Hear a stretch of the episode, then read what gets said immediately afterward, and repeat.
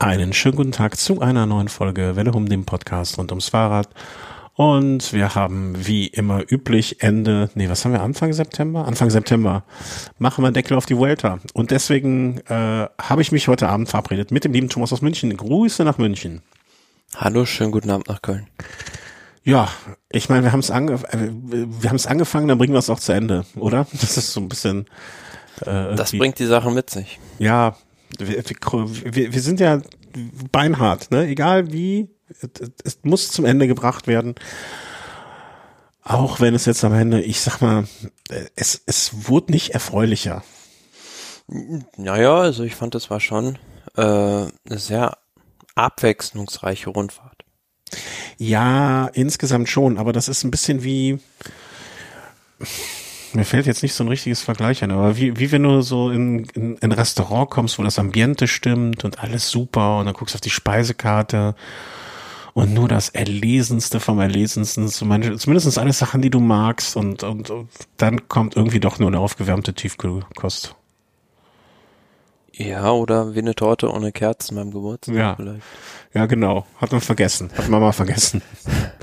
okay, ein bisschen hart vielleicht zu, vielleicht ist die Ernüchterung dann doch größer, als es am Ende verdient hat zu sein. Aber ähm, naja. Äh, wir hatten, glaube ich, zuletzt, up, jetzt sind noch alle meine Fenster weg, um Gottes Willen. Äh, zuletzt haben wir miteinander gesprochen am vergangenen Donnerstag.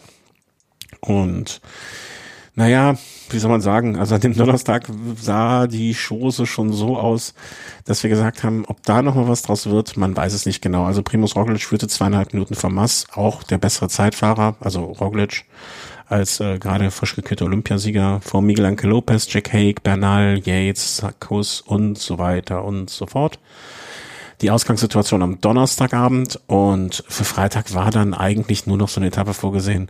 Naja, ich glaube, selbst die größten Optimisten oder selbst die, der größte Anteil an Optimismus in uns hat nicht mehr erwartet, dass da noch ähm, ja, irgendwie das große Wunder passiert, oder? Hm.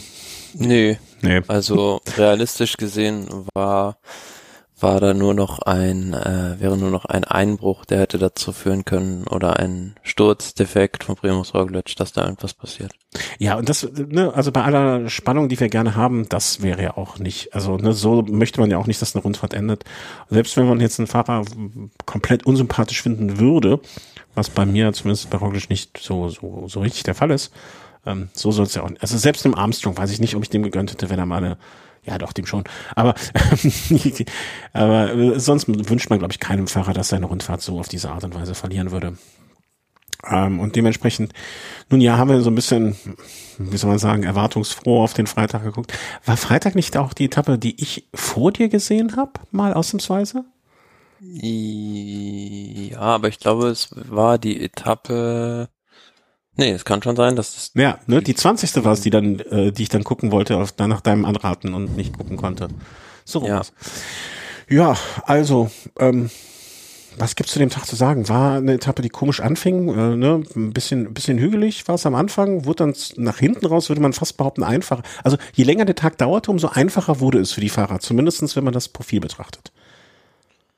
Ja, also 191,2 Kilometer und äh, gleich nach dem Start, also 10 Kilometer nach dem Start, vielleicht ging's berghoch zu einer Drittkategorie Bergwertung, dann weiter eine zweite Kategorie, nochmal zweite Kategorie und dann war es noch ein bisschen wellig und tendenziell ab Kilometer 100 waren dann die letzten 90 Kilometer ja weitestgehend flach, war noch eine ein kurzer Anstieg drin, aber da hätten zumindest die Sprinterteams die Möglichkeit gehabt, ähm, da noch eine Korrektur anzubringen, mhm. wenn da eine Ausreißergruppe vorne ist.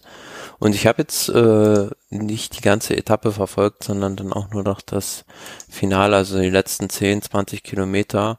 Und da war es dann so, dass da äh, Bike Exchange und auch Team DSM Jagd auf eine Fluchtgruppe gemacht haben. Ähm, das waren insgesamt sieben Fahrer, die da vorne waren. Und zwischendrin habe ich ja gesagt, ja, gedacht, okay, das wird locker reichen, die holen die wieder ein. Da waren die schon auf 20 Sekunden, glaube ich, dran, bei 10 Kilometer vor Ziel. Aber Die, die hatten da scheinbar, aufgehört zu fahren. die hatten da scheinbar noch so einen kleinen Reservetank in der Satteltasche, die Spitzengruppe. Mhm. Waren ja auch zwei Fahrer von Education, äh, ja, wie heißt es jetzt, Education Nippon, äh, Nippo ähm, dabei und da dachte ich eigentlich schon, ne, mit Magnus Kort und ähm, wer war das nochmal, Lawson Craddock, ähm, ne, die, die haben es natürlich, die waren in einer komfortablen Situation, ähm, gar keine Frage. Und äh, man muss ja auch sagen, äh, dass äh, Magnus Kort als schon zweifacher Etappensieger natürlich auch mit einem recht breiten Kreuz da unterwegs war.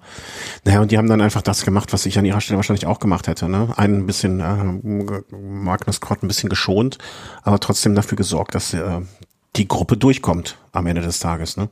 Und ja, dann hat er das, den, den, den Hattrick. Ein Hattrick ist ja, glaube ich, vom Fußball, ne? wenn man drei Tore in einer Halbzeit oder so hintereinander oder irgendwie sowas.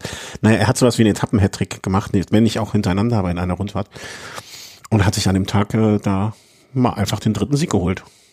Und hätte man vorher, hätte man vorher gesagt, Magnus Kort holt sich drei Etappen, hätte man vielleicht auch ein bisschen Geld mitmachen können. Ja, mit Sicherheit, aber ich fand, dass die Mannschaft im Sprint Magnus Kort Nielsen der schnellste und haben dann dementsprechend Greta äh, auf dem letzten Stück der Etappe aufgeopfert, den halt äh, voll fahren lassen, so dass auch zum Schluss auf den letzten Kilometer noch ein gewisses Grundtempo da war, dass da keiner mehr attackieren konnte aus der Gruppe. Mhm. Ja, und dann war es eigentlich Formsache, dass er, dass er am Ende dann äh, gewinnt, dritte Etappe, aber ja, klar hätte man auch, dass der da jetzt drei Etappen abschießt. Ähm, für mich auch jetzt so einer der Hauptfavoriten auf die WM mit, also so wie der gefahren ist. Und äh, ich fand es auch. Ich muss mal kurz äh, für, für dich vielleicht, ähm, du bist dann dauernd gerade weg. Ich weiß jetzt nicht, ob das in der Leitung liegt oder am WLAN liegt. Ich stecke dich mal kurz hier ins LAN-Kabel rein. Ich weiß nicht, ob du dann weg bist. Das kann durchaus sein. Dann rufe ich dich gleich nochmal an, ja? Hm, gucken, ob wir hier live am offenen Herzen. So, jetzt ist er noch da. Bist du noch da, Thomas? Ich bin da, ja. Ja, mal gucken, ob sich jetzt die Leitung verbessert. Jo. Hoffen wir es einfach mal. Ja, äh, du sagtest schon, Magnus Kort äh, ist jetzt mit einer der Favoriten für die WM, sagtest du, oder für die EM? Hm. Hallo? Hallo? Jetzt höre ich ihn nicht mehr. Jetzt ist es eine ganz komische Sache. Äh, ich mache mal kurz auf Pause. Das ist ja noch komisch. Mal gucken, wie es gleich weitergeht. Sind wir mal gespannt. Ja, also jetzt sind wir wieder da, wo wir hin wollten. Äh, und wir wünschen uns, dass Magnus Kort bei der WM, um es richtig zu finden, richtig festzuhalten, wer, wer käme denn auf die EM-Idee? Ähm, bei der WM, dann gehört er wohl auch zu den erweiterten Kreis oder den engeren Kreis. Kommt darauf an wahrscheinlich, wie groß man den Kreis zieht. Um, ja, ich würde ihn schon zum engeren Kreis zählen, weil er da jetzt auch bei Dänemark bei einer Nation fährt, die da jetzt auch nicht äh, Anwärter auf den WM-Titel wie Sand am Meer hat. Ja. Und ich fand es äh, ganz lustig, was dann sein Chef da getwittert hat, Jonathan Waters, äh, so ein bisschen was über ihn auch geschrieben. Äh, er ist äh, so ein urtypischer Wikinger, hat er gemeint. ein urtypischer Wikinger, ich weiß nicht, Wikinger stelle ich mir irgendwie ein bisschen, da fehlt mir jetzt ein bisschen das Bärenfell. Und äh, irgendwie von der Statur her würde ich ihn jetzt auch nicht als den größten Wikinger bezeichnen. Aber naja, also vielleicht trinkt er den morgens seinen, seinen Kaffee aus dem Horn, kann ja sein, dass das jetzt so. Oder er schläft auf dem Bärenfell. Es gibt Met zum Feiern. Ja, Met zum Feiern. Honig. Wein. Naja, aber da hat er dann hoffentlich sich äh, zwei Tage später auch nicht eingegeben, beziehungsweise das hätte er sich verdient gehabt nach dem dritten Sieg, ähm, der mit Sicherheit jetzt auch für Education Nippo da so, sag ich mal, die Figur war, die man im Nachhinein sagen kann, der Rest vom Fest hat er jetzt nicht so hundertprozentig überzeugt, aber er hat auf jeden Fall die Vuelta geprägt, mitgeprägt und dementsprechend auch ähm, Jonathan Waters Freude gemacht. Ähm, ja, hinterher zu den anderen, äh, ne, das war der Rest der Verlierer. Es gab dann eine kleinere Gruppe oder nee, eine, eine große Gruppe von, ja, so von so 80 Fahrern, die dann kamen ja, dann so ein bisschen die versprengten und dann hinten heraus nochmal ein, äh, sag mal schnell, wie heißt das hier, ein Gruppetto. Gruppetto, mein Gott, das war ein sehr, sehr langer Tag heute. Äh, das Gruppetto mit 25 Minuten Verspätung. Mehr gibt's zu diesem Freitag eigentlich auch nicht zu sagen. Nö, hat sich nicht auch in der Gesamtwertung nicht so viel getan, ähm, außer dass, glaube ich, an dem Tag äh, Luis Meintjens ausgeschieden ist nach mhm. dem Sturz und dadurch ja die äh, Top sozusagen ab dem Platz 10 alle eins höher gerutscht sind. Ja, also vielleicht nochmal, weil es ja noch eine, zumindest eine kleine Bedeutung haben wird, ähm, das Tableau dann Primo Roglic vor Enric Mas 230, Miguel Angel Lopez 253 dahinter. Also dass die Movistar auf Platz 2 und 3. ähm, eigentlich eine Situation, wo man komfortabel draufschauen könnte, vor allen Dingen, wenn man sagt, naja, okay, wir haben einen äh, Alejandro Valverde verloren, haben trotzdem zwar, zwar Platz zwei und drei inne, nicht schlecht. J.K., Bernal, Adam Yates, Sepp Kuss, Gino Meda und Guillaume Martin auf den weiteren Plätzen, David de la Cruz auf Platz zehn. Dann kam der Samstag, wo wir jetzt auch dann schon gesagt haben, na ja, na ja, also das kleine Lüttich, Bastogne Lüttich, was wird das wohl werden? Ähm, ist da noch was zu machen? Ist da nichts mehr zu machen? Äh, ich glaube, ich, wir werden keinen Spoilern jetzt hier. Keiner wartet jetzt auf uns zu, hat alle Medien ausgemacht, um jetzt bei uns zu hören, wie die äh, Vuelta ausgegangen ist. Ich hoffe es zumindestens. Ähm, es hat dann doch. Ja, aber man, man tolle Etappe, fand ich. Also hat das gehalten, was sie äh, versprochen hat, von dem ja. Profil her. Ähm, übrigens, die Etappe wurde äh, zusammengestellt von Oscar Pereiro, mhm. dem ehemaligen Tour de France-Sieger, der da aus der Gegend kommt und der hat da im Auftrag der Vuelta-Organisation diesen Kurs ausbaldowert. Mhm. Und ja, das waren ja äh, dann schon teilweise richtige Berge mit so fast zehn Kilometern, aber dann auch ja so mittelschwer, fünf Kilometer und äh, ja, die letzten. Ist eigentlich eine coole Idee oder eine schöne Idee, ne? Dass man eigentlich, also bevor jetzt sich jetzt ein Streckenplaner hinsetzt und äh, keine Ahnung, die, die, die Strecke so zeichnet und sagt, okay, wir haben die Fixpunkte, warum soll man nicht mal aus jeder Region einen Profi nehmen und sagen, pass mal auf, du hast zwei Etappen, du hast drei Etappen, mach uns mal das Schönste aus deiner Gegend. Genau. Ne? Ja. Und wenn man also, sagen wir mal, man nimmt vier Profis, vier Gegenden äh, Frankreichs oder Italiens oder also ist jetzt mal wurscht, welche, welche der Grand Tour, ne? Vier Profis, jeder kriegt zwei Tage, also dann hat man ja schon mal ich sag mal, acht schöne Tage abgedeckt, dann nehmen wir noch zwei. Also kann ich mir vorstellen, dass das so als Konzept ganz gut wäre eigentlich. Kommt gut. halt immer auf den Profi vielleicht auch an. Wenn man dann da einen Ex-Sprinter nimmt, dann kriegt man vielleicht nur Flachetappen und bei einem Bergfahrer nur Bergetappen. Ja, aber wenn man das gut aufeinander abstimmt, ne, das, das kann ja auch funktionieren. Ich meine, du musst ja auch den Sprintern was bieten. Ne? Also was Na gut, ich? theoretisch kannst du auch in den Alpen nur Flachetappen machen, wenn du nur das Rhontal hin und her fährst. Ja, also ne, ich, ich gucken die Leute auch ein bisschen blöd. Ja, man muss das so ein bisschen als Serviervorschlag betrachten. Ne? Also so, so könnte man es dann machen. Und äh, ob, ob die, also die sind ja, also als wenn sich jetzt irgendwie ein, ähm, na, wie heißt er hier, Prudhomme jetzt davon, äh, davon frei machen würde, gegebenenfalls sich nochmal umzuentscheiden. Ne? Also das wäre aber so als grundsätzliche Idee, weil die Leute kennen die Gegenden ja nun am besten ähm, sind da am meisten gefahren. Finde ich gar nicht schlecht. Nun ja, äh, das kleine Lüttich-Bastogne-Lüttich für die Gesamtwertung spielt es dann doch nur eine sehr, sehr, sehr untergeordnete Rolle im Sinne von, dass Platz drei dann doch nochmal, naja, irgendwie gekippt ist. Naja, das war schon sagen, also die ja schon recht früh da in der Etappe äh, alles auf eine Karte gesetzt haben und das Feld in Fetzen gerissen haben, sag ich. Haben dann am letzten Berg, das war circa 60 Kilometer vor dem Ziel, mhm. äh, dann mit Yates angegriffen und ja, so kurz vor der Kuppe, zwei Kilometer oder so, vielleicht gab es dann eine Situation, da ist dann Yates nach vorne gesprungen und äh, Mass, äh, Hake, Gino Meda und Primus Roglic sind da mitgesprungen und das war ja nicht wirklich noch steil, sondern vielleicht so drei, vier Prozent. Bahrain war dann zu zweit in dieser Gruppe und ähm, ja, der Rest der Favoriten hat erstmal so ein bisschen sich angeguckt, gewartet, was passiert vielleicht für na, zehn Sekunden nur und vorne hat sich dann aber sofort Ginomeda eingespannt und ist voll Tempo gefahren mhm. und ja, dann war das Loch da und hinten saß dann unter anderem Miguel Angel Lopez fest. Und der war recht unglücklich über diese Situation, muss man vorsichtig zu sagen. Hatte Bernalda, glaube ich, noch im Gepäck auch. Und dann war die Frage, naja, was machen wir jetzt mit ihm? Ja, also seinen zweiten Platz verteidigen im Sinne von äh, nachfahren, attackieren und damit auch einige an anderen Favoriten mitnehmen, mitziehen oder lassen wir ihn hinten sitzen und nehmen ihm so damit die Möglichkeit aufs Podium zu fahren. Das ist jetzt mal so ganz grob umrissen. Engelchen und Teufelchen auf der Schulter. Also in der in der Spitzengruppe bei äh, Roglic da gab es ja keinen, also nicht mal, da ist nur das Team Bahrain gefahren, da ist mhm. nur Gino Meda die ganze Zeit gefahren und hat sich voll aufgeopfert. Die anderen saßen alle nur am Hinterrad, aber in der, in der zweiten Gruppe war es ja genauso, mhm. dass äh, keiner ein Interesse damit hatte, äh, mit Lopez irgendwie zu fahren, weil Bernal hatte Yates vorne und ja, die anderen hatten auch ihren äh, zweiten Kapitän mhm. vorne. Und zum Dazu vielleicht für die, die es jetzt noch nicht so offensichtlich mitbekommen haben, äh, Gino Mader fuhr natürlich, äh, wollte Jack Hake aufs Podium fahren. Ne? Das muss man vielleicht an der Stelle nochmal. So ist es ja. Und ja, vielleicht war das jetzt nicht jedem in dem Moment einfach so klar, dass dies, dass das sozusagen der Konflikt war, der in dem, in dem Moment da war.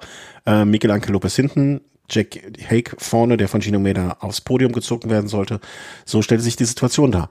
Naja, und dann kommt es halt zu dem, wie es kommen muss. Es kommt zu dem, naja, nicht kommen muss, aber der Konflikt.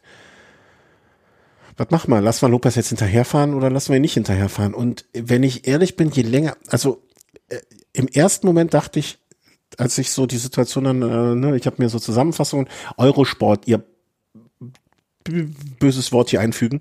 Warum konnte ich an dem Samstagabend nicht die 20. Etappe auf dem, im Player nachgucken? Ich habe mir einen Ast gesucht und habe nichts gefunden. Ich musste wirklich auf ganz minderwertiges Material und Zusammenfassungen zurückgreifen. Es gab einfach die 20. Etappe nicht im Eurosport-Player. Okay, wofür bezahle ich denn da? Naja, böse E-Mail schreiben. Ähm, das ist nur ein kleiner Einschub am Rande. Vielleicht hört uns ja irgendjemand, der bei Eurosport arbeitet. Oder bei einem anderen Fernsehsender, der die beschimpfen kann. äh, äh, gibt's für sowas, ja, eine, gibt's für sowas eine Begründung? Entschuldigung, wenn ich diesen Einschub jetzt hier noch. Äh ja, gibt ja manchmal. Das ist ganz simpel. Bei sowas gibt ganz oft liegt es daran, dass es einfach technische Probleme gibt. Die technische Probleme, wir sind, wir fliegen zum Mond. Da kann doch einer eine Datei irgendwo ablegen. Ja, ab wie beispielsweise Deutschland digitalisiert ist, dann äh, wirst du dich über sowas überhaupt gar nicht wundern. Ja. Gut, wundere ich mich nicht, ich ärgere mich nur. Ähm, Im ersten Moment dachte ich so, boah, der arme Lopez. Also warum, was, was für ein Risiko geht man ein, wenn man Lopez jetzt nach vorne fahren lässt oder nachführen lässt? Habe ich nicht ja, verstanden. gar keins. Also das war ja, das war ja. ja deren Aufgabe auch. Also der sollte eigentlich hinterherfahren. Aber ja, da gibt's na jetzt natürlich dann im Nachhinein wieder widersprüchliche Angaben, auch aus dem Team, was da die Instruktionen gewesen sein sollen. Äh, welche sagen auch, äh, ja, man hat ihm dann gesagt, der soll nicht zu hart hinterherfahren, äh, damit er dann nicht gleich alle Kräfte raushaut. Welche sagen, ja gut, äh, er sollte gar nicht hinterherfahren, was ich dann für nicht so richtig verständlich finde.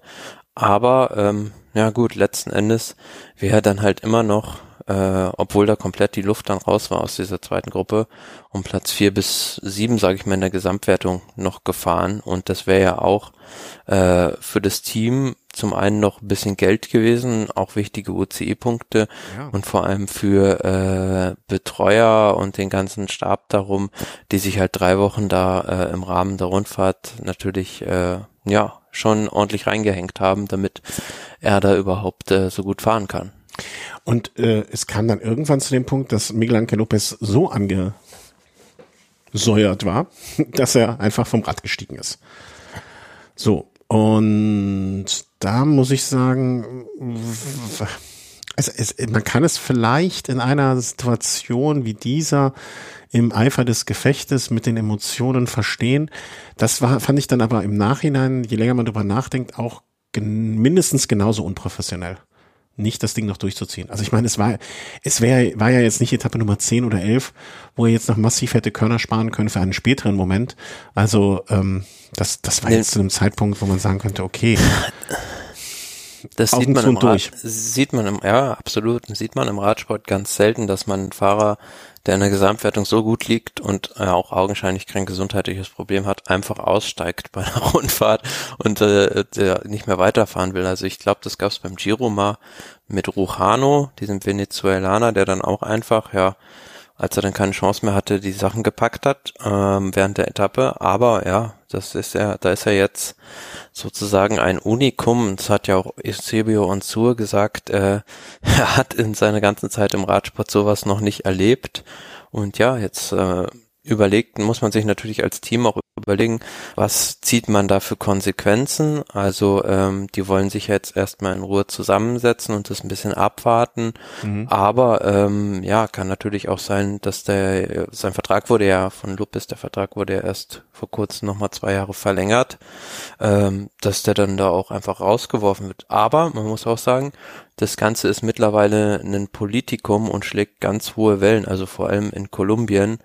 Da habe ich jetzt heute auch gesehen, da haben sich, hat sich jetzt auch ein Senator beispielsweise dazu geäußert und ähm, ja, hat so gesagt, ähm, Lopez musste das Rennen halt aufgeben, ähm, weil Movistar da so unfähige Taktiken gefahren hätte. Also ich sag mal so, Schuster bleibt beim Leisten. Kolumbianische Politiker sollten sich um die kolumbianische Politik kümmern und nicht um Miguel Angel Lopez äh, finde ich immer ein bisschen, hm, also muss es diesem Land Wunder, also in diesem Land muss ja quasi äh, Milch und Honig fließen, dass die, die da Zeit haben, sich um sowas zu kümmern. Ähm, ja, aber das muss man sich ja auch mal vorstellen. Movistar ist ja in Südamerika, das ist für die ein extrem wichtiger Markt also ja, als ja. Telekommunikationsunternehmen. Und da müssen die halt sich genau überlegen, können sie sich das leisten, Miguel Angel Lopez einfach zu entlassen, wenn sie dadurch äh, ja äh, die ganzen kolumbianischen Radsportfans gegen sich aufbringen. Ah ja, das ist auch so eine einerseits andererseits Geschichte, ne? Andererseits, was willst du denn alles erlauben? Also ich fand, ähm, ich würde einen kleinen Eisbecher Pinocchio drauf wetten, dass du ihn auch gelesen hast, den Kommentar von Jens Vogt bei Radsport News. Ja. Den, den ich sehr, also äh, irgendwie ich, ich habe mich zu Anfang gefragt, also der ist ja jetzt nicht lang, aber am Anfang habe ich gefragt, reden wir über die gleiche Situation, reden wir über den gleichen Fahrer? ähm, und, und dann andererseits hat er aber auch ein paar Punkte, wo ich sagen muss, ja, das stimmt schon so ein bisschen, ne? Also, dass Lopez damit ja auch eine irgendwie so eine, ähm, so, so, so, so auch eine Verantwortung gegenüber den Teammitgliedern, äh, weil er hat ja wahrscheinlich jetzt auch nicht so viel Kohle bekommen, wie er bekommen hätte, als wenn er vielleicht noch auf Platz 6 reingefahren wäre, ne? Ähm, Absolut, ja. Und also so genau, gen, genau der Punkt eigentlich, äh, den ich über alles stellen würde, dass er einfach, ja, also drei Wochen Arbeit des Teams, also nicht zunichte gemacht hat, weil die sind ja immer noch mit Enric Mas Zweiter am Ende der Rundfahrt geworden. Aber ähm, ja, unzählige Leute, die da für ihn geschuftet haben, hat er enttäuscht. Ja, und äh, es wäre ja noch, also es wäre für mich irgendwie so die Erwachs Erwachsenere klingt blöd, aber so mir fällt kein Adjektiv ein, was besser klingt als erwachsenere oder vernünftigere oder man hätte, er hätte auf jeden Fall am Ende, wäre er, finde ich zumindestens definitiv als der Sieg, nicht der Sieger, aber der, der, der Gewinner der Situation rausgegangen, wenn er gesagt hätte, ey, mein Gott, dann fahr, also, ist natürlich schwer, in dem Moment die Emotionen aus, auszublenden, ähm, wenn du als Superman nicht hinterherfahren darfst, aber nichtsdestotrotz, so vernünftig war es auch nicht, das, was er gemacht hat. Also, ähm, mein, mein, bei, bei dieser Vuelta gerne zitierte äh, kolumbianische Kollege kam ins Büro, schaute mich von weitem an und sagte, sprich ich nicht drauf an, auf Superman. Und ja. Ja, am Ende, Ende steht er da wie ein kleines Kind, dem man den äh, Lolli weggenommen hat. Ja, ein bisschen schon, ne? Und, und er hat ihn, nicht nur, dass man den Lolli weggenommen hat, also das, der Lolli ist ja der dritte Platz, ne? Er hat dann auch noch, äh, keine Ahnung, die Schokolade aus der Tasche genommen, die auf den Boden geschmissen und drauf umgetreten. So ungefähr. Ja. Schade. Ich, äh, also wäre er nicht so, hätte er sich selber, also er hat sich selber die Situation kaputt gemacht, daraus zu gehen, als jemand, dem man sagen kann, ey, Hut ab, der hat die Zähne zusammengebissen, was soll's. Und das, was Jens Vogt in der Kolumne schreibt oder in dem, in dem Artikel schreibt, ne, es wäre immer noch ein respektabler sechster Platz, vielleicht fünfter noch geworden. Mein Gott, ne, fehlt ihm jetzt auch in seiner Palmares irgendwie fünfter Platz bei der Volta 2021, auch wenn ihm das vielleicht furchtbar egal ist. Ja, klar. Und äh, wir werden das beobachten, wie, äh, also diese Geschichte wird mit Sicherheit noch viele Episoden schreiben, Movistar und Lopez, wie das jetzt weitergeht. Ich, ich wage es ja kaum zu hoffen, dass im kommenden Jahr eine Dokumentation auf Netflix in die dritte Runde geht. Ja gut, es wurde ja schon gemutmaßt, warum dann da kein Kameramotorrad bei Lopez ist. Wahrscheinlich, weil sich dann äh, Netflix die Exklusivbildrechte gesichert hat. Ah, schön, schön, schön. Naja, äh, vorne ist dann auch noch was passiert. Es gab ja auch an diesem Tag nicht nur Leute, die vom Rad gestiegen sind, sondern es gibt auch Leute, die äh, die Etappe gewonnen haben. Und ähm, naja, da äh, guckten sich vorne die Favoriten so ein bisschen an. Ja, und auf einmal dachte sich, äh, Cla Cla ich weiß nicht, Clement Champouisy? Champouisy? Clément Champouzon. Champouzon, wie das Champouzon. Ähm, ja, dann versuchen wir es mal. Und also ich sag mal so, hätte der hätte der die Zähne zwischen dem Messer, die, die, das Messer zwischen den Zähnen gehabt, hätte der auf jeden Fall ein Stück aus dem Metall rausgebissen. So hat er die Zähne zusammengebissen, als er losgefahren ist. Ja, man muss dazu aber sagen, vorher waren die lange Zeit ja eine Fluchtgruppe vorne und aus dieser Fluchtgruppe heraus hat sich ein Fahrer, nämlich Ryan Gibbons von UAE, ganz, ganz lange, glaube bis zu zwei, drei Kilometer vom Ziel fast nach vorne gehalten, ehe der von den Favoriten gestellt wurde. Und wie du schon richtig gesagt hast, dann gab es da immer mal wieder so flaue Phasen mhm. und da kamen halt aus dieser Ausreißergruppe immer wieder welche von hinten ran.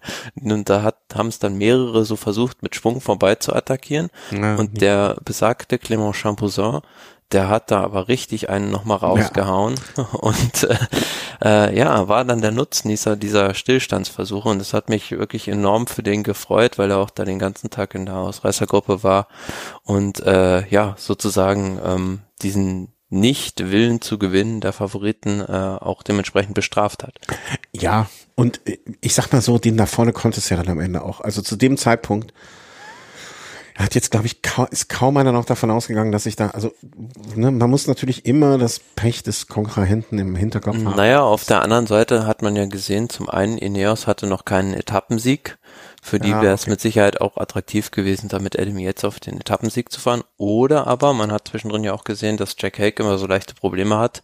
Vielleicht wird Adam Yates äh, kontinuierlich weiterfahren, um Jack Hake vom Podium zu fahren. Mhm. Natürlich für Ineos eine blöde Situation, weil in dem Fall nicht der Wunschkandidat, nämlich Egan Bernal, der war nicht vorne. Der war halt da in dieser taktischen Situation mit Lopez gefangen und Adam Yates war vorne, der aber leider einen bisschen größeren Rückstand im Klassement mhm. vor der Etappe hatte. Ja, und am Ende der Etappe, äh, kann man ja auch schon mal sagen, hat Adam Yates dann Bernal äh, wirklich auch deutlich, also ne, der Unterschied war dann deutlich. Hätte man vielleicht früher auf Adam Yates setzen müssen? Oder so, machen wir das vielleicht am Ende, vielleicht äh, so in der Gesamtrückschau. Das macht, glaube ich, dann mehr Sinn. Ähm, ja, also, äh, Clement, Clement Champ Champuison äh, gewinnt die Etappe hoch zu äh, dem Mos Castro de Herville, 202 äh, Kilometer, vor Roglic, Yates, äh, Enric Mas, Jack Hake, oh, Pfeifen, Chris Hamilton, Michael Biscara und so weiter und so fort. Gino Meda ist da noch ein bisschen nach hinten runtergefallen. Ähm, und im Gesamtklassement ergab sich dadurch ein Endstand von, also nicht Endstand, sondern nach der Etappe, Primoz Roglic vor Enric Mas 2,38, Jack Hake 4,48, er ist auf den dritten Platz hoch, genauso wie Adam Yates, der zwei Plätze hoch ist, Gino Meda drei Plätze, äh, Bernal einen Platz runter, naja, und da oben fehlt jetzt auch noch der äh, Miguel Anke Lopez, der die Tour, äh, die, die Tour sage ich schon, äh, die Vuelta einen Tag früher beendet hat. Ähm, unzufriedenerweise, so soll man sagen. Was ich aber krass finde, wenn man mal die Gesamtwertung anguckt, dass der Platz 17 über eine Stunde Rückstand hat. Ist so ein Wert, müsste ich jetzt mal nachgucken, um ehrlich zu sein, äh, wie das jetzt bei der Tour war. Also kann ich mir, also klingt jetzt nach sehr viel. Ja, auch Platz 6, Egan Bernal, elf Minuten Rückstand. Ja, das klingt schon für mich, also das ist so ein Wert, wo ich dann eher schon sagen könnte, das ist in der Tat eine Menge, ne? Also hatte man ja jetzt schon bei der Tour de France oder so auch mal, dass man so die ersten 10, 20, so in einem Abstand von vielleicht 10 Minuten, die ersten 20 vielleicht in einem Abstand von 10 Minuten. Aber da sind wir auch schon bei über einer Stunde. Also es ist, ja, stimmt schon. Mhm. Ja, also irgendwie war es dann ja dann doch eine sehr aussortierende, nee, wie sagt man nicht aussortierende, sondern fordernde? Selektive. Selektiv, das ist das Wort, danke. Äh, selektive Vuelta. Auch, auch wenn sie es nicht, also auch wenn man nie so richtig den Eindruck hatte, ne, aber man hat ja mhm. nie den Eindruck, dass äh, Roglic jetzt mal so eine riesen Etappe gewonnen hätte mit mehreren Minuten, aber irgendwie hat's dann so wie so ein Eichhörnchen hat er doch mehr als genug Nüsse zusammengesammelt. So ist es. Naja, und dann kam die letzte große Nuss am letzten Tag. Da gab es dann das Einzelzeitfahren nach Santiago de Compostela. Und da hatten wir ja schon vorher gesagt, also alles andere als ein Sieg von Primus Roglic würde jetzt entweder daran liegen, dass er einen technischen Defekt hat, einen rahmenschwarzen Tag oder, oder, oder. Und wenn man sich auch da anschaut, dass er, um jetzt vielleicht mal so einen sechsten Platz zu nehmen oder vielleicht auch den zehnten Platz, da hat er schon 1,50, äh, 1,49 Unterschied auf den sechsten auf Egan Bernal und das ist halt dann, also alle Theorie, die ich vielleicht auch vertreten habe. Er wird zum Ende der Rundfahrt, er wird in der letzten Woche, baut er vielleicht ab und kann dann vielleicht noch so mit Mühe und Not im Zeitfahren irgendwas rüber retten. Ähm, das stimmt einfach nicht.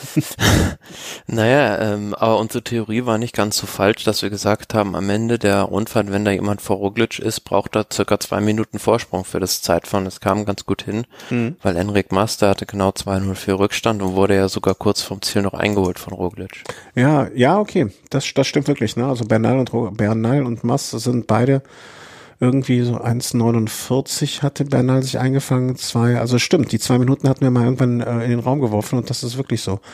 Aber Jack Hake 2,52, da, also ab, in den, ab Platz 20 sind schon drei, über drei Minuten. Also zumindestens die These, ähm, er baut nach hinten raus mehr ab und während andere aufbauen, das war einfach nicht der Fall. Ich glaube, in Bernal ist, war vielleicht zu geschwächt noch äh, von seiner Covid-19-Erkrankung kann ich mir gut vorstellen, dass ihm da vielleicht ein bisschen was gefehlt hat. Sonst wäre das meiner Meinung nach, glaube ich, immer noch vielleicht der, oder glaube ich immer noch neben Mass derjenige gewesen, der ihm am ehesten hätte noch Paroli bieten können, das Ganze betrachtet.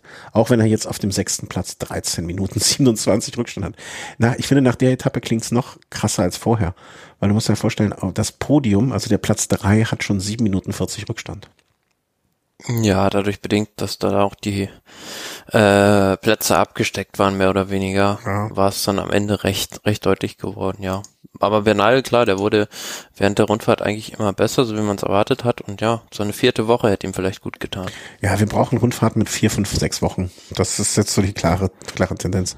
Muss man auch mal gucken, also so in der Gesamtwertung ja, dass ich immer so Platz 48, 11, 9, er ist immer, er ist langsam, aber sicher peu à peu nach vorne gekommen, auch durch, natürlich durch so Nummern wie die von äh, Miguel Angel Lopez, aber nichtsdestotrotz am Ende immerhin Sechster geworden.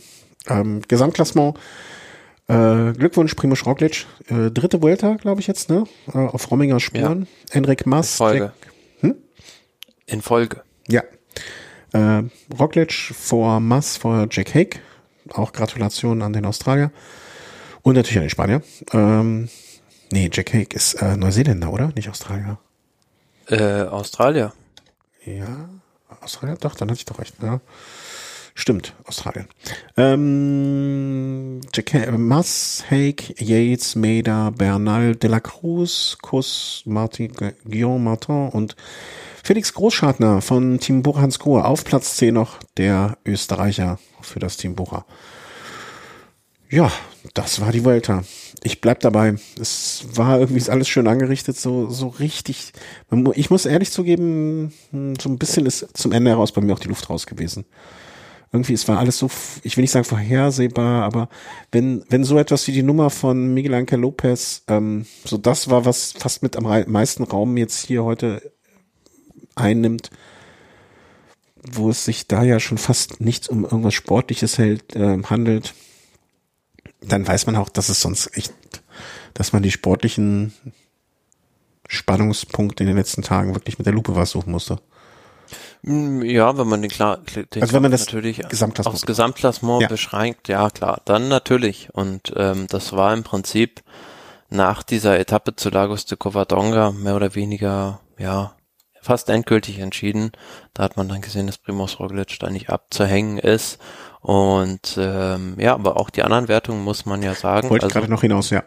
Das äh, Bergwertung war sehr, sehr lange spannend. Also hat sich dann am Ende Michael Storer vor Romain Bardet seinem Teamkollegen gesichert und die Nachwuchswertung ist ja auch am vorletzten Tag nochmal gekippt. Da hat sich Gino Meda das weiße Trikot von Egan Bernal geholt. Mhm. Und äh, Punkte Trinko, äh, Punkte Trinko, äh, Fabio Jakobsen, auch vor Primoz Roglic und Magnus Kort, der noch auf Platz drei hochgegangen ist. Ähm, ja, also Roglic im Prinzip. Die Mannschaftswertung hat Bahrain oh, gewonnen. Ja, das stimmt. Das, äh, warte mal, wo ist er? Movistar auf sechs, mein lieber Herr Gesangsverein. Ja, gut, muss, mit fünf Fahrern. ja, also muss man mal so sehen, äh, auf dem Berg, Bergwertungstrikot war Roglic auf dem Podium. Er war beim Sprint Trikot oder Punktewertung auf dem Trikot, äh, auf dem, ja, ihr wisst, was ich meine, auf dem Podium. Also er hat im Prinzip alle Trikot, äh, alle Podia, Podium, Podii gesehen. Ja, Also, also er, er hätte da auch durchaus also ähm, bei anderer Punktevergabe auch die Punktewertung, also bei anderer Punktegewichtung, wie es mhm. vielleicht noch äh, im Vorjahr war, hätte auch gewinnen können. Ja. Ja, insofern. Was ich ja, was ich ja sehr schade finde bei der Vuelta, dass es diese Kombinationswertung nicht mehr gibt. Das mhm. heißt, äh, einfach über alle Wertungen gesehen, derjenige, der die niedrigste Punktzahl bekommt, also der am besten platziert ist, über alle Wertungen gesehen, bekommt dieses, äh, dieses Trikot. Mhm, mhm. Ja, das war aber auch die, das gab sonst nirgendwo, ne? Außer bei der Vuelta, glaube ich, oder? Genau, ja, das war so ein Alleinstellungsmerkmal, aber das hat man leider irgendwann, glaube ich, gegen das Nachw Nachwuchstrikot getauscht. Ja, also ich sag damit für Roglic eine durchwachsene oder zumindestens eine Saison nicht nach seinen Vorstellungen dann doch mit einem versöhnlichen Ende. Weil, also, mhm. wenn er jetzt, sag ich mal, in zwei, drei Jahren auf die Etappe, äh, auf die Saison zurückkickt, hat er dann doch die Baskenland-Rundfahrt gewonnen, Olympiazeitfahren, ja, Vuelta. Ist Olympiasieger gewonnen, hat die Vuelta gewonnen, also das war schon eine herausragende Saison, finde ich. Ja, aber wenn es jetzt mit 20, also ich, ne, ich, ich gucke mir jetzt nur die UCI oder diese Pro Cycling Stats Ranking Points, da ist er jetzt, da hat er, also 2019 sein bestes Jahr, 2020, dann 2021, also ähm, äh, man kann es auch andersrum sehen, ne? Also seit 2019 baut er kontinuierlich ab auf, auf hohem Niveau. Äh, ich, ja. bin, hm? ich bin gespannt, was er jetzt noch, äh, also dann äh, so an nächsten Rennen noch vielleicht mitnimmt, ob er da sich auch in Richtung WM traut oder Klassiker jetzt noch fährt. Also was ich jetzt hier sehe, ist äh, European Continental Chips, also die Europameisterschaft dann Giro de Emilia und die Lombardei. Aber das ist ja, glaube ich, auch alles noch so ein bisschen äh, ins Unreine gesprochen. Mmh, wer ist denn für dich der große Verlierer und welche, also großer Gewinner, ähm, ist jetzt schwer zu sagen, aber weil eigentlich der Gewinner es geworden ist, der jetzt am wenigsten überrascht hat. Aber wer ist der größte Verlierer? Ist es jetzt das Team Movistar mit Miguel Angel Lopez und den Streitereien? Ist es ganz klar Team Ineos? Die jetzt mit Carapaz, Yates, Bernal angetreten sind und eigentlich, naja, also haben sie mehr als einen Blumentopf? Ich behaupte nein. Nee, das ist schon völlig richtig. Team Ineos ist. Eine große Reisekostenrechnung haben sie.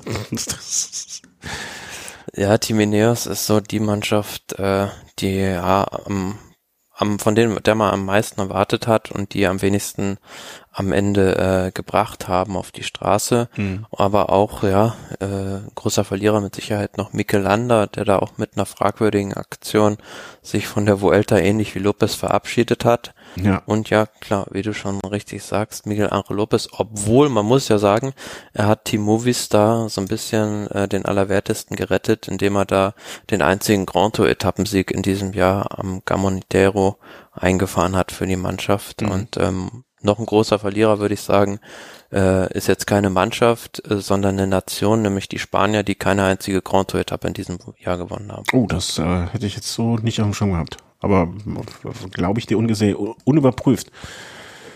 Ja, wobei die andererseits wahrscheinlich auch mit dem zweiten Platz von Enric Mas auch nicht ganz unzufrieden sind. Ne? Also das Team Movistar zumindestens. Also weiß nicht, wann, wann, wann sie das letzte Mal auf, wüsstest du es jetzt auswendig, das letzte Mal auf dem Podium? Bei einer Grand Tour? Weil Werde also, 2019, nee, ich meinte jetzt bei der Vuelta, okay, 2019, 2018 jeweils Mass, das hatte ich jetzt nicht auf dem Schirm. Rodriguez 2015, mhm. ja, okay, Contador als letzter Sieger 2014. Den Contador habe ich schon komplett verdrängt. Ja, aber man sieht, dass da vielleicht auch gerade, ja, jetzt keine goldene Generation im spanischen Radsport. Da ist das auch da eine klassische Nation, die man so früher als klassische Radsportnation mhm. gesehen hätte etwas federn lässt momentan. Ja, da ist noch die Großvatergeneration mit Valverde unterwegs, während die, die, die müssen noch, die müssen noch ran, weil die neuen nicht hinterherkommen. Würdest du jetzt so in der Rückschau, wenn man mal alles so, so, so vielleicht jetzt auch ein bisschen sacken, sacken gelassen hat, gesagt, äh, du weißt, was ich meine? Hm, welche von den drei, drei Grand war denn jetzt die beste? Unter Spannungsgesichtspunkten und unter äh, Thomas Zufriedenheitsgesichtspunkten im Sinne von, äh, ja, so ist gut gelaufen.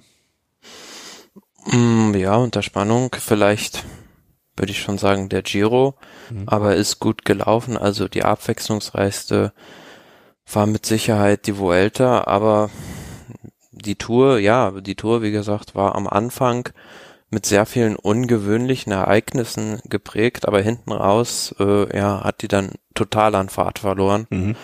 Da ging es für mich da auch nicht mehr so richtig zur Sache, fand ich. Und ja, also es war jetzt kein überragendes Grand Tour, ja, leider. Nee, das stimmt. Ich hätte auch spontan den äh, Giro gesagt, dass der mir so zumindestens irgendwie dadurch bedingt halt, dass Bernal beim Giro auf dieser einen Etappe relativ viel Zeit noch verloren hat und man dann bis zuletzt da noch gehofft hat, dass das vielleicht noch äh, umkippen könnte. Mhm. Ja, und auch so, ich mache das immer mir auch so ein bisschen fest, also so ein, für mich jetzt sowohl, also durch den Podcast jetzt natürlich äh, wird es, wird es sowieso von Anfang bis Ende verfolgt. Immer im Rahmen der Möglichkeiten. Aber ich merke selber, wie bei mir auch nach so, so am Anfang eine Euphorie ist. Juhu, die Giro geht los. Yay, bonjour, la tour und so weiter und so fort. Und nach hinten raus, wenn für mich zumindestens äh, das Gesamtklassement zum Beispiel, je klarer das Gesamtklassement ist und je unumstößlicher der Sieger feststeht, da, müssen schon viele Sachen passieren, ähm, die mich dann so auf diesem Euphorieniveau halten. Weißt du, sonst flaut bei mir, ehrlich gesagt, bei einer dreiwöchigen Grundfahrt auch hinten raus irgendwann mal so diese Euphorie langsam fadet die so aus. Und dieses Jahr war es gefühlt so, dass beim Giro es am längsten gehalten hat, auch aufgrund der Gesamtklassementspannung. Ähm, also muss ehrlich sagen, bei der Vuelta, so in der letzten Woche wurde es, also wie du schon sagst, ab der Covadonga-Etappe, wo es dann relativ klar war, da kommt nichts mehr von irgendwo. Und da kommt jetzt auch nicht noch ein Fahrer aus der fünften Reihe, der auf einmal das Riesending rausholt. Ähm, da wurde es dann auch für mich so, da habe ich mich am meisten noch aufgeregt, dass ich, wie gesagt, die 20. Etappe nicht beim Eurosport-Player gefunden habe, anstatt dass ich mich jetzt wirklich geärgert habe, dass ich da gerade nicht ähm, wieder sehe, wie Primus Roglic allen nochmal 10 Sekunden abnimmt und dem als Zweiter ins Ziel kommt. Also das war aber das, das, äh, das Schöne ist wirklich, ähm, und das nehme ich jetzt auch so ein bisschen für mit, dass eine schöne Strecke geplant wurde, dass zumindest die Streckenplaner sich Mühe gegeben haben. Ähm, und das ist ja auch schon mal etwas, äh, was man so mal loben kann. Gut, machen wir einen Deckel auf die Vuelta. Und gucken wir mal, was wir hier sonst noch auf dem Tableau haben. Ähm, Benelux Tour hast du angegeben. Die Ping Pong Tour oder wie sie früher hieß. Ähm, Bing, Bing Bank, ne? Ja, Bing Bank Tour oder Eneco Tour. Eneco Tour, yes ähm, ist zu Ende gegangen am fünften vor zwei Tagen, wenn ich das richtig in Erinnerung habe. Genau, am Sonntag. Ja, ich, ich habe ich gar nicht erwähnt, wir haben heute Dienstag, ein bisschen durcheinander. Naja, und äh, das scheint mir dann ja doch eine relativ ähm, klare Sache am Ende gewesen sein durch das Team Bahrain. Ja, und wenn man so das Profil von dieser Benelux-Tour kennt, dann weiß man, dass da tendenziell gegen Ende viele Klassiker-Etappen kommen, wo es dann wirklich auch so über, ja, äh, Kopfsteinpflaster, Hellingen und was da nicht alles gibt, äh, geht. Und ich fand es schon bemerkenswert, wie auf diesen letzten beiden Etappen vor allem das Team Bahrain da mit der Konkurrenz gespielt hat. Also wenn man sich mal die vorletzte Etappe, Etappe 6 beispielsweise anguckt, da gewinnt am Ende Colbrelli äh, mit einem Solo-Sieg vor Mohoric, 42 Sekunden. Und äh, da im Finale, ja, das war wie so ein Mini-Amstel Gold Race, also mhm. da ging es nur rauf und runter. Und auch auf der letzten Etappe, die in Gerardsbergen geendet ist, äh, da weiß ja jeder, was, was da für ein berühmter Anstieg ist, Mauer von Gerardsbergen. Und äh, auch da war es so, dass Mohoric da ja einfach der kompletten Konkurrenz nach Belieben um, um die Ohren gefahren ist. Mhm. Ja, haben die sich einfach so perfekt darauf vorbereitet oder war die Konkurrenz so schlecht oder was glaubst du ist der Grund dafür? Oder Desinteresse der anderen? Ich weiß es nicht, aber bei beiden Fahrern sieht so aus, also als wären die seit der Tour de France, vor allem Mohoric, äh, konnten die ihre Form sehr gut konservieren. Colbrelli jetzt vielleicht weniger, der war hinten raus bei der Tour, war ja sein letztes Rennen davor, gut, da war er am Ende auch Dritter in der Punktewertung, aber auf den letzten Etappen äh, blieb er dann da doch ein bisschen hinter den Erwartungen zurück. Aber wenn man mal Mohoric anguckt, der hat halt bei der Tour de France zum Schluss, äh, hinten raus hat er noch die eine Etappe 19 beispielsweise gewonnen, hat zwischendrin mhm. nochmal die Etappe 7 gewonnen und dann bei der Polen-Rundfahrt San Sebastian war auch sehr, sehr gut und äh, ja, das scheint ein Trend zu sein bei vielen Fahrern im Peloton, dass es sowas wie Formkurven nicht mehr gibt. Ja. Oder zumindestens, dass sie äh, dann nach hinten aus, weil, also so ein bisschen ja schon. Also er hat ja, nee, also vor, ja, Giro d'Italia hat er aber wirklich nicht so sonderlich gut ab. Also er, hat ja, das ist halt ausgeschieden. Da hat er, wenn du dich erinnerst, diesen äh, Salto gedreht, wo er auf dem Kopf gelandet ist in der Abfahrt. Ah ja, stimmt. Okay, das hätte ich jetzt namentlich nicht mehr zuordnen können. Ja gut, wenn er auf den Kopf fällt, dann ist aus. Da machen wir uns nichts vor, ne? Aber auch vorher, ja, doch, so mittelmäßige Ergebnisse. Mailand Sanremo 11, da, Stane Bianchi. Ähm, ja. ja, aber du hast schon recht, ne? Also die sind mittlerweile vielleicht auch, vielleicht ist es auch ein wie viele Renntage hat er? 67 Renntage? Ja, das ist auch schon ganz ordentlich, ne? Vielleicht sind die auch alle ein bisschen ausgeruhter, weil es im vergangenen Jahr, also vielleicht sind es auch viele mit etwas mehr Kraft einfach in das Jahr gegangen. Das mag sein, ja. Ne? Also aber deswegen vielleicht nicht so, also dass die Akkus einfach voller sind. Das, das kann sein, ja. Also ich, wir können da auch nur mutmaßen, was die Gründe sind, dass da die Fahrer so super in Form sind. Aber wie gesagt, auch Moritz und Colbrelli, zwei potenzielle Kandidaten, die bei der WM zumindest mal um eine Medaille kämpfen können. Mhm. Geht es weiter äh, nach England? Ich habe gehört, zur Großbritannien-Rundfahrt äh, scheint es bei Tony Martin mit der Anreise nicht so gut gelaufen zu sein, ne? Irgendwie ja. war ein bisschen länger unterwegs, habe ich irgendwo mitbekommen. Er ist ja Polizist, also zur Not hätte er einfach sagen können, ich bin im Einsatz, äh, machen, machen Sie den Weg frei. Ähm, Mit Tatüter da vorbeifahren, ja. Ja, genau, nur auf der richtigen Seite. Das ist direkt, lass mich, lass mich durch, ich bin A, A, Polizist, kein Arzt, Polizist. Ja, darf er nur nicht auf der falschen Straßenseite nee, vorbeifahren um in England. Willen. Und auch nicht mit der falschen Seite zuerst die Handschellen anlegen. Ähm, ja, England ist eine acht Etappenrundfahrt. Ähm, ja, also ich habe das so ein bisschen die Tage jetzt Ach. auch intensiver verfolgt mhm. äh, und äh, man muss sagen, also diese äh, Großbritannien-Rundfahrt, da wo die da gefahren sind, ich glaube, diese vor allem diese zweite Etappe war da in der Gegend um Yorkshire auch wieder. Und das sind ja wunderschöne landschaftliche Bilder. Mhm. Also ich gucke jetzt gerade mal auf der Karte. Und ja, okay, gut, das ist jetzt so ein bisschen, so wie es da aussieht. Südwesten, kann es sein? Ja. Ja, das ist Genau, also dann doch ein bisschen eine andere Gegend, aber trotzdem kleine, schmale Straßen, so gefühlt sind die da nur auf Wirtschaftswegen unterwegs, durch Hecken durch und so rauf und runter die ganze Zeit nur. Also zum Anschauen im Fernsehen wunderschön und ähm, auch sportlich sehr attraktiv. Erste Etappe gewonnen von Wout van Aert in einem ja, relativ schweren Sprint. Am Ende hat er sich da durchgesetzt, unter anderem gegen Alaphilippe und dann zweite Etappe fand ich sehr schön, weil da war eine Spitzengruppe vorne mit äh, mehreren Fahrern und ähm, ja, am Ende hat sich das Feld so ein bisschen verkalkuliert. Einer hat dann da überlebt, nämlich vom Team Ready Cycling, Rob Carpenter. Und, Nie gehört äh, den Namen. Ja, aber man muss dazu sagen, Ready Cycling äh, ist ja ein kleineres äh, amerikanisches Team und die haben in diesem Jahr auch schon äh, sehr gute Resultate eingefahren. Also die haben beispielsweise Türkei-Rundfahrt eine Etappe gewonnen, die haben bei der Dänemark-Rundfahrt eine Etappe gewonnen, also jetzt auch Tour of Britain. Mhm. Alles Rennen, wo doch schon äh, namhafte World Tour Teams am Start sind. Mhm, mh. Ja, ich sehe, wo haben die, also hier sehe ich aber der Übersicht Paris Tour 19. Zweiter bei der Murcia-Rundfahrt, aber ich sehe keine Siege mehr, oder, also übersehe ich da was? Ja, also erste Etappe der Türkei-Rundfahrt, also wenn du hier bei Pro Cycling Stats gibt es so eine Auflistung Top Results oder Last ja. Victories. Genau. Und, und äh, habe ich es am Auge? Team Rally? Sports 2020? Ah, wir haben 21, ich Idiot. Da liegt der Fehler. Da liegt der Fehler. Der Fehler sitzt oft vorm Rechner. Ich ja, stimmt, doch. Äh, ja, hier in, äh, in Portugal auch ein paar schöne Ergebnisse eingefahren. Genau. Ja, und, und auch jetzt nicht nur so, ah, also das hat, finde ich, gibt's ja manchmal bei solchen Teams, dass man nur einen Fahrer, weil es einen herausragenden Fahrer, wo man ein bisschen Geld reingesteckt hat. Und den, aber die ganzen Siege sind ja von unterschiedlichen Fahrern eingefahren worden. Fast. Ja, schön. Also kleines Team, junge Fahrer. Sehr, naja, amerikanisch halt. Nikolas Zukowski, ja, ob der singt. Freut mich auf jeden Fall, dass da auch so ein Team aus Übersee äh, in, ja auch mal positive Schlagzeilen hier in Europa schreibt, weil da hört man ja oft leider nur davon, dass diese Teams äh, da ja wenig äh, wenig Nährboden haben, um mhm. sich äh, in Amerika zu entfalten.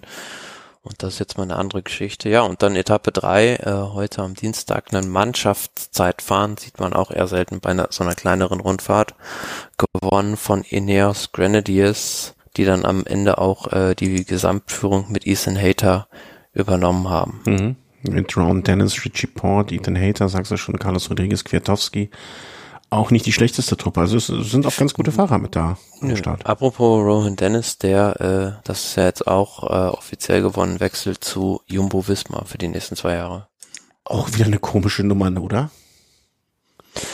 Es ist halt ein, sag ich mal, ein bisschen mit Risiko behafteter Transfer.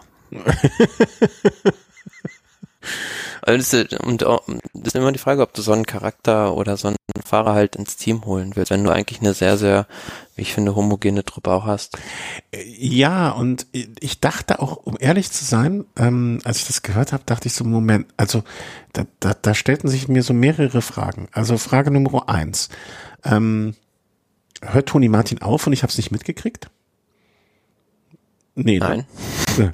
Weil warum, was willst du mit Ron Dennis, wenn du Tony Martin hast? Also dafür sind die Fahrer sich, finde ich, also schon ein bisschen ähnlich. Also zumindest im Einsatzzweck, den sie fahren. Also es wird ein Bolzer auf der, also ich glaube nicht, dass er jetzt nochmal zum Grand Tour Leader werden Wobei wird. Wobei einen eine Rowan Dennis kannst du ja an guten Tagen auch im Hochgebirge äh, ja, ja, an einem guten einsetzen. Tag kannst du mit dem alles machen, ne? Aber jetzt für so einen Bolzer in der, in der, in der, im Flachen hast du einen Tony Martin, der das wie ich finde, wie kaum ein zweiter gut machen kann. So.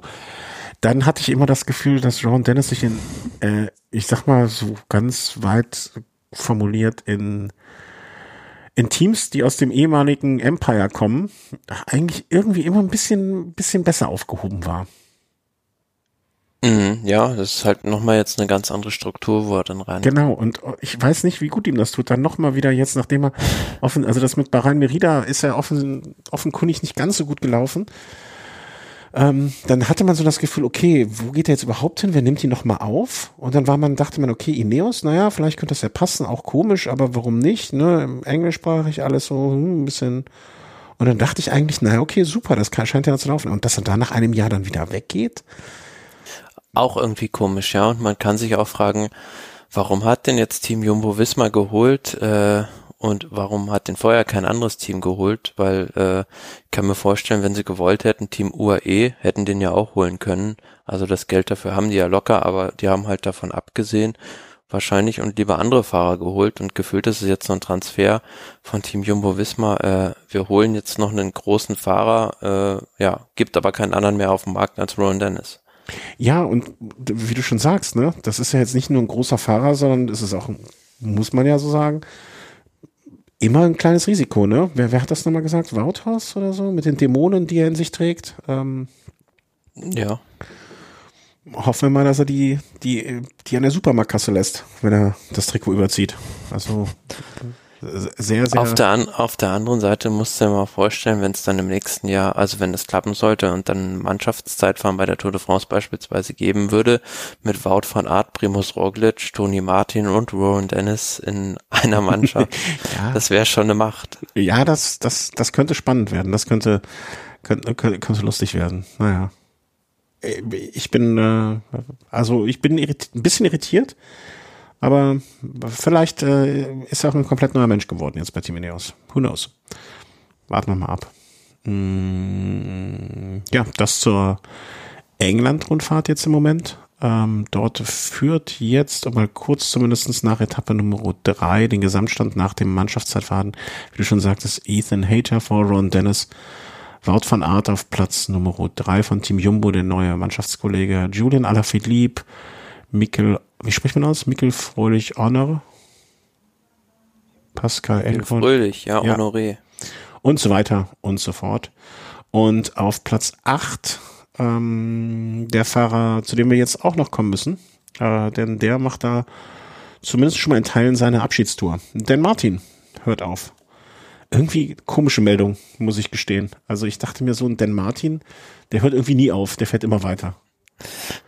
Ja, So ein gefühlt. war- altersloser Fahrer auch irgendwie. Ja, gefühlt hatte ich ihn jetzt auch eher so im Alter von vielleicht 32, 33 verortet und nicht jetzt äh, im Alter von 35, Hm. wo er dann äh, jetzt doch schon angekommen ist. Ja, und mag man sich fragen, warum jetzt? Also ähm, hat ja beispielsweise in diesem Jahr noch eine Giro-Etappe gewonnen, also hat halt noch gezeigt, dass er es kann, aber ja, hat da auch jetzt schon eine relativ lange Karriere natürlich hinter sich. Also ist 2007 ja schon Profi geworden Mhm. beim Team Slipstream. Und ja, es sind immerhin 14 14 Jahre im Profi-Radsport. Und bei Israel Startup Nation hat er jetzt mit Sicherheit, wo er die letzten beiden Jahre jetzt gefahren ist, auch nochmal, ja, einen, sich eine ordentliche Rente geholt und ähm, da kann er jetzt auch beruhigt dann äh, das Rad an den Nagel hängen. Ja, das glaube ich auch. Und das ist auch in Ordnung so. Also ich habe, ich weiß gar nicht mehr, von wem der Tweet kam. Ich glaube von Andreas Schulz oder so etwas. Nach dem Motto, okay, einer der Fahrer, der eigentlich immer für den sauberen Radsport durch und durch stand, irgendwie so, so, Achtung, Gedächtnisprotokoll, ich weiß nicht mehr. Und ähm, ja, das stimmt auch. Und ich glaube ja einfach, seine Frau hat ihm gesagt, bleib zu Hause, ich, die Zwillinge machen mich irre. Ähm, und das, äh, er wird jetzt die Rolle des Hausmanns da mit übernehmen. Ähm, Schade. Also, auch wenn das jetzt so ein Fahrer ist, den, den man nicht jetzt irgendwie bei jeder Grand Tour immer in den engsten Favoritenkreis gezählt hat, kein Fahrrad, wo man, den, den man, weiß nicht, also das, das war irgendwie so ein Fahrer, für den man immer, für den ich mich immer gefreut habe, wenn ihm was Gutes widerfährt. Weißt du, der Mhm. so ein Ding fährt, ohne ihn jetzt andauernd, ohne andauernd derjenige zu sein, der ihm die Daumen drückt. Ja, man vergisst es ja fast. Äh, also er hat ja auch zwei Monumente gewonnen. Ja. Lüttich, Bastogne, Lüttich und äh, äh, die Lombardei-Rundfahrt. Und ich war, meine, er war es doch auch, der bei Lüttich, Bastogne, Lüttich mal äh, in der letzten Kurve gestürzt ist. Boah, das, pff, das gehört zu dem Genau, Wissen. 2014, 2014 war das, als er da als äh, Titelverteidiger angetreten ist und äh, ja, da in der letzten Kurve äh, weggerutscht ist.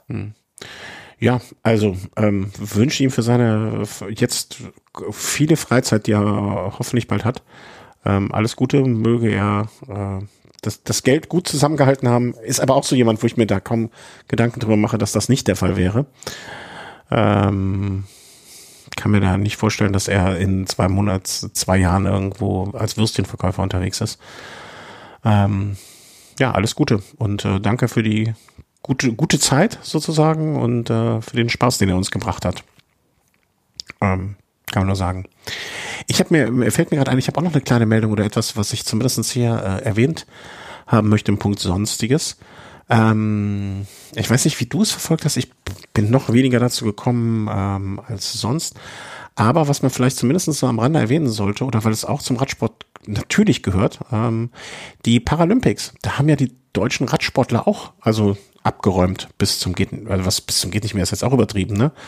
Aber ähm, das, das ist genau wie der, äh, wie der, der Damensport jetzt auch etwas, wo wir nicht so viel Einblick haben. Also, oder? Da spreche ich, glaube ich, für uns beide völlig zurecht. So ist es.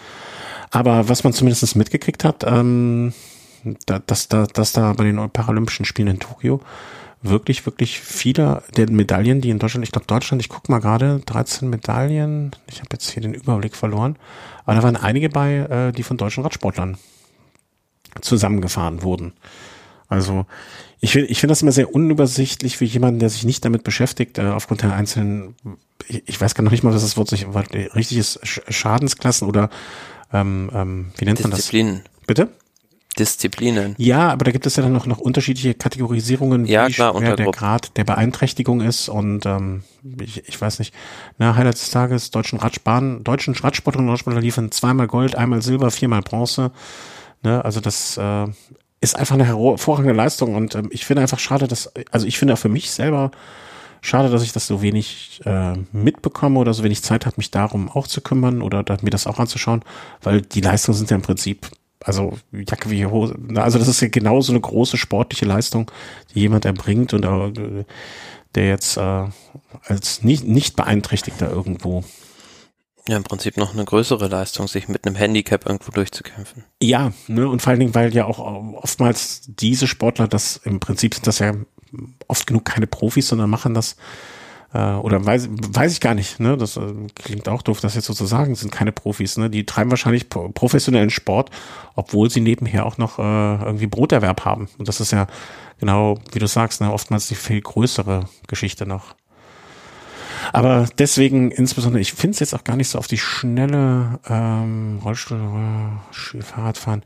Ähm, also wie viel Medaillen da wirklich, hier Radsportstraße, Oh, na, ist leider nicht richtig aufgelistet. Radsportbahn. Also einige Leistungen wurden da gebracht und ähm, ja, da herzlichen Glückwunsch zu allen Sportlern. Äh, wollte ich zumindest am Rande erwähnen, weil ich habe es auch nur am Rande mitbekommen, aber es soll zumindest hier genauso Erwähnung finden. Gut, ähm, was, was vielleicht noch ganz, ganz, ganz, ganz, ganz kurz. Entschuldigung, wenn ich jetzt nochmal so Sachen hinterherwerfe. Äh, was sind so, vielleicht sollten wir kurz die nächsten Races hier, die nächsten Rennen erwähnen. Ja, das wollte ich gerade auch noch Gut. ansprechen. Also einen, kurz, so einen kurzen Ausblick vielleicht noch zu geben. Also ähm, ja, wie gesagt, jetzt äh, geht's tendenziell eher in Richtung WM, wo das Straßenrennen, äh, meine ich auch schon in gut zwei Wochen, also am oder zweieinhalb, am 26. ist. Mhm. Und ähm, ja, ansonsten beispielsweise Eschborn Frankfurt ist jetzt auch noch. Nee, und nee, dann 19. Ne? 19. Genau, 19. September. Und wenn man mal ein bisschen im Kalender jetzt blättert, viele so kleine Rennen, ähm, die jetzt anstehen, äh, Grand Prix de Wallonie, italienischen Herbstklassiker gehen los, Coppa Sabatini, äh, ähm, Europameisterschaften sind jetzt dann, also äh, ja, sein Kalender ist nach wie vor sehr prall gefüllt. Nach der Weltmeisterschaft ist, glaube ich, dann auch zwei Wochen später Paris-Roubaix. Am 3.10.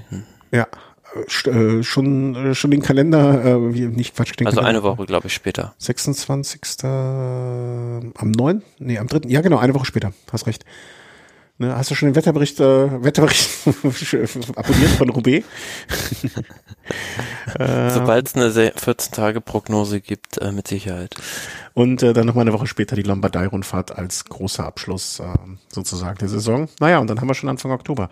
Dann müssen wir langsam wieder auf Tourkultur hier, ne, auf äh, unseren, unseren, wie soll man sagen, mh, hm, Fokus verändern. Ja, aber ich bin ja schon sehr froh, dass es in diesem Jahr eine reguläre Saison gab. Also im letzten Jahr, äh, das ist man jetzt gar nicht mehr so gewohnt, wie das so der normale Ablauf ist nach dem ja. letzten Jahr, wo alles in drei Monaten gefüllt war. Ich bin auch gespannt. Äh, also dieses Paris-Roubaix im Herbst, das hat auch ein bisschen was für sich, nochmal dahin zu gehen. Wobei andererseits das Auseinanderreißen der Klassiker im Frühjahr auch wieder irgendwie sich falsch anfühlt. Ich bin gespannt, wie der Kalender im kommenden Jahr aussieht. Ähm, aber jetzt so eine Pause, ich, ich finde auch jetzt für mal äh, kurze Nabelschau hier, für uns ist das ja auch ein bisschen stressiger, wenn das alles so gedrängt ist ne? und nicht so, so ja. weit auseinander. Also mehr Sendungen auf kleinem Raum. Andererseits, ich finde es jetzt auch, wenn wir äh, völlig unabgesprochen bisher, aber wenn wir ab Oktober dann so die zwei, zweieinhalb Monate mal so im drei Wochen Rhythmus oder vier Wochen Rhythmus so ein Tourkultur oder wie haben wir es eigentlich genannt? Velokultur, glaube ich, ne? Ja. nee, Sendungsformat-Titel schon vergessen, ne, in die Richtung mal wieder gehen können, so ein, zwei Sendungen aufnehmen, das freut mich auch sehr. Also da habe ich einiges an äh, Material hier schon liegen, was dann gelesen werden kann und konsumiert werden kann vorher. Ja, da, da haben wir einiges auf der Kante, oder? ja, alles klar. Äh, bevor wir uns jetzt hier noch die Kante geben und äh, würde ich dann an der Stelle sagen, Vielen, vielen herzlichen Dank für Ihre Unterstützung äh, während der Vuelta, alle Kommentare. Ähm, es wird auch in Kürze wieder einen Velo-Snack geben, äh, wo einiges zu besprechen ist, auch an das Material der Profis jetzt, was da gefahren wurde. Es sind ja teilweise neue Gruppen vorgestellt worden und, und, und, und, und. Äh, aber erstmal vielen Dank für Ihre Unterstützung bei der Vuelta. Für jeden, der uns ähm, entweder via PayPal oder per Überweisung einen kleinen, kleinen, kleinen Obolus, eine kleine Beteiligung zukommen lässt. Ihr könnt auch über unsere Seite wieder Home unterstützen. Gibt es ein kleines Amazon-Suchfenster, wenn ihr darüber bestellt. Macht ihr uns nicht reich, aber ihr unterstützt das ganze Projekt auch ein bisschen und Elon Musk ist reich genug. Elon Musk? Nee, Jeff Bezos. Der, das, das ist egal. Der, der eine ist äh, reich genug, dann gebt ihr uns was ab statt ihm. Das ist ja auch was Schönes wenn ihr schon bei Amazon bestellt und äh, uns dann damit unterstützt. Und wenn ihr noch Fra wenn ihr fragen möchtet, wie ihr uns unterstützen könnt, äh, schreibt uns eine E-Mail an die info at äh, vellohome.de oder äh, Twitter-Account oder oder oder. Und ähm, ja, dir danke ich ganz herzlich, Thomas, für die schöne Vuelta und äh, wir hören uns bald wieder. Tschüss. Tschüss.